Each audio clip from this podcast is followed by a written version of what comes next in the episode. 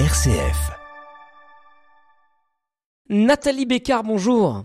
Bonjour. Merci d'avoir accepté de répondre à nos questions à l'issue de ce synode sur la synodalité, un synode dont vous êtes la sous-secrétaire pour ceux qui ne connaissent pas l'Église.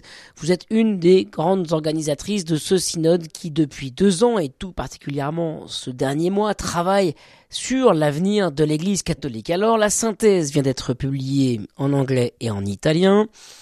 On l'espère, le texte sera bientôt diffusé en français. En tout cas, ce qui est sûr, Nathalie Becker, c'est qu'un des sujets majeurs de ce synode, c'est la co-responsabilité. Certains ont même rebaptisé ce synode, le synode sur la co-responsabilité.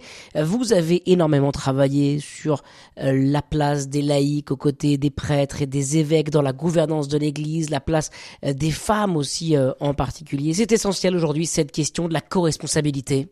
Oui, parce que vraiment ce qu'a mis en lumière ce synode et a mis en acte, c'est que ce qui nous réunit, euh, c'est le baptême. Voilà, et je crois que beaucoup d'évêques qui étaient là l'ont dit, c'est écrit dans le document, ont fait l'expérience de réfléchir ensemble et de partager avec d'autres qui sont pas évêques, donc euh, des laïcs, des femmes. Ils ont vu euh, combien ça enrichissait la réflexion, le discernement et en même temps que ça, ça n'enlève rien à leur responsabilité propre, mais au contraire, pour beaucoup, ils expérimentent que avec la présence d'autres regards, d'une certaine manière, ils exercent encore mieux leur euh, leur ministère euh, épiscopal. Est-ce qu'il s'agit de partager le pouvoir ou de donner aux laïcs une place particulière, originale, quoi, aux laïcs et aux femmes en particulier? Alors je dirais il y a une diversité euh, d'approches. D'abord, ce qui est vraiment euh, central et qui a émergé de manière de, plus en plus forte, c'est l'enjeu que de par le baptême, on est tous co-responsables de la mission de l'Église. Voilà, et on est appelé à vivre euh, cette co-responsabilité dans la mission avec ce style de la fraternité en Christ et avec à la fois le fait que les laïcs, là où ils sont, sont appelés à être des témoins du Christ et à évangéliser dans leurs différents milieux de travail, de vie familiale, et puis en même temps les laïcs qui sont aussi engagés dans l'Église, certains avec euh, des responsabilités euh, importantes, et avec cet appel, voilà, à continuer à travailler ensemble, à porter la mission ensemble à différents niveaux. Et ce qu'a exprimé ce synode, c'est que d'une certaine manière, euh, on peut pas penser les uns sans les autres. Voilà. Euh, il n'y a pas d'évêque sans fidèle et il n'y a pas de fidèle euh, sans évêque ou sans pasteur et que on est bien meilleur à porter ensemble euh, la responsabilité. Sur la place des femmes en particulier, Nathalie Becker, alors on a beaucoup parlé pendant ce synode de la possible ouverture du diaconat aux femmes. Est-ce que on en est là ou est-ce que la, la, place des femmes doit encore se dessiner de manière plus précise dans l'Église? Où est-ce qu'on en est sur la place des femmes dans l'Église? Alors là où on en est, et ça c'est une affirmation euh, très forte, euh, qu'on soit homme ou femme, on a une égale euh, dignité baptismale et donc c'est là-dessus qu'on peut construire. Je crois que ce synode il a permis aussi de faire entendre davantage la voix des femmes, leur expérience et du coup ça donne aussi un appel à continuer à mieux prendre en compte, accompagner les expériences des femmes, y compris dans ce qui peut être euh, difficile. Et puis, il y a un désir vraiment de, de, promouvoir, euh, ça fait partie des propositions, euh, de promouvoir l'implication des femmes dans les processus décisionnels, dans des responsabilités pastorales, et de continuer, comme le pape le fait d'ailleurs au, au, Vatican, à appeler des femmes en responsabilité. Donc là-dessus, il il y a vraiment un grand consensus. Après, a été abordé aussi de manière très claire euh, la question du diaconat féminin avec un certain nombre de voix euh, pour qui ça pose question.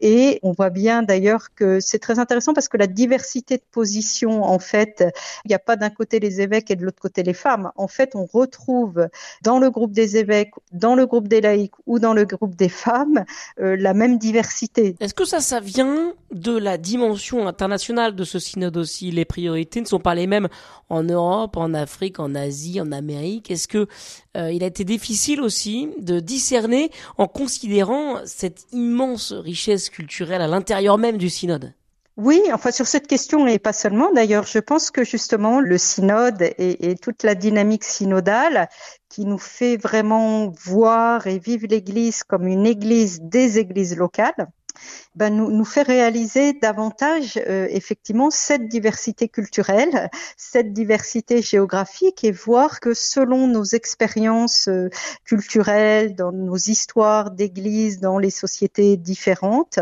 eh ben, nous ne voyons pas forcément les choses de la même manière. Et donc en particulier pour les Français ou ceux qui sont plus en Europe ou dans les pays occidentaux, ben, il faut réaliser que quand on vit euh, en Afrique, en Asie, ben, on, ne va pas forcément voir la même chose sur un certain nombre de sujets. Et ça, je crois que c'est très important. Ce synode a permis de davantage se comprendre dans la diversité culturelle. Est-ce que ce synode est un appel à la décentralisation aussi? On voit bien hein, qu'il y a des conférences épiscopales euh, continentales qui euh, fonctionnent bien, qui ont des initiatives propres. Je pense à l'Amérique latine, à l'Afrique, à l'Asie, ce qui est moins le cas en, Europe. Est-ce que ce synode pousse un petit peu à une plus grande décentralisation dans l'Église pour permettre euh, à travers le monde de prendre des décisions qui soient en cohérence avec la culture locale. Oui, tout à fait. D'ailleurs, euh, c'est le, mot est employé dans, le document. On peut voir aussi parce que les voilà les problèmes euh, sont pas tout à fait les mêmes selon les, réalités. Par exemple, vous voyez sur le plan pastoral, une des grosses questions pour beaucoup en Afrique, ils ont la réalité sur le terrain de personnes qui vivent dans des mariages polygames et qui se sentent appelées à suivre le Christ, qui sont catholiques. Ben, comment accompagner ça? Voilà, ça c'est une réalité très concrète euh, que vous trouvez en Afrique et qu'on a pu entendre euh, dans ce synode. Donc ce synode nous a fait prendre conscience aussi de on a déjà une grande diversité dans l'Église et a aidé à mieux se comprendre, je crois. Alors justement, quand ce synode a démarré, il y avait côté occidental, en Europe, en France en particulier, quelques sujets sociétaux qui avaient été euh, identifiés comme prioritaires pour l'Église catholique. Alors je les cite comme ça, euh, la question euh, de l'ordination d'hommes mariés, le diaconat féminin, la question aussi de la bénédiction des couples homosexuels. On a bien compris que ces sujets n'étaient pas prioritaires pour tous les délégués synodaux à travers le monde entier. Bon, qu'en est-il cependant quand même de la question de la bénédiction des couples homosexuels? Le sujet est passé presque inaperçu ça a quand même été abordé, je dirais, le, le, sujet prioritaire pour tous, mais qui va s'exprimer dans des situations concrètes différentes, c'est comment être une église accueillante qui écoute et qui accompagne tout le monde. Bah, dans certains pays, ça veut dire en particulier cette attention à l'accueil, l'accompagnement et la marche avec euh, les personnes qui se reconnaissent euh, homosexuelles. Dans d'autres pays, vous voyez, ça va s'exprimer sur le fait comment on accueille, on écoute et on davantage, par exemple, les populations indigènes. Donc je dirais la réalité de fond, elle est la même pour tous. Comment être vraiment cette Église ouverte, euh, accueillante, inclusive? Après les points concrets ou les situations concrètes, bah, effectivement, elles s'expriment pas de la même manière euh, partout. Alors Nathalie Bécard, on l'a bien compris, tout n'a pas été tranché à l'occasion de cette euh, session plénière du synode sur la synodalité. Une prochaine assemblée générale aura lieu au mois d'octobre 2024 avant une exhortation apostolique du pape François qui entérinera quelques euh, réformes sans doute de l'Église catholique. Alors qu'est-ce qui va se passer là dans les euh, prochains mois? Est-ce que les diocèses, les chrétiens, les fidèles du monde entier vont être à nouveau mis à contribution pour ce synode sur la synodalité? Oui, alors très concrètement, à partir des, des propositions d'ailleurs qui ont été faites dans le texte, la première chose, c'est qu'on peut dire vraiment tous ceux qui sortent de ce synode, qui ont participé à ce mois, on, le sent bien, euh, ils repartent chez eux avec un élan, comme des missionnaires de la synodalité, et ils vont essayer de transmettre et partager cette expérience. Le document euh, qui est le fruit de cette première étape du synode, eh ben, il, est, il est offert à, à tout le peuple de Dieu, donc chacun peut s'en saisir. Et puis, dans l'intercession, il va s'agir de euh, travailler très concrètement sur un certain nombre de sujets où on demande d'approfondir, de continuer le discernement et de le faire au niveau euh, local. Donc, il y a des choses à plusieurs niveaux. En fait, il y a déjà des choses qu'on peut mettre en œuvre localement. Vous voyez, par exemple, dans les propositions, vous allez avoir euh, l'invitation à développer, rendre encore plus synodaux et même obligatoires les conseils pastoraux dans les paroisses dans les diocèses. Bon, ça, vous n'avez pas besoin d'attendre une deuxième session pour déjà le mettre en œuvre chez vous, si c'est pas encore euh, mis en œuvre. Pareil sur l'enjeu d'appeler plus de femmes en responsabilité, il y a déjà des tas de choses qui peuvent se faire.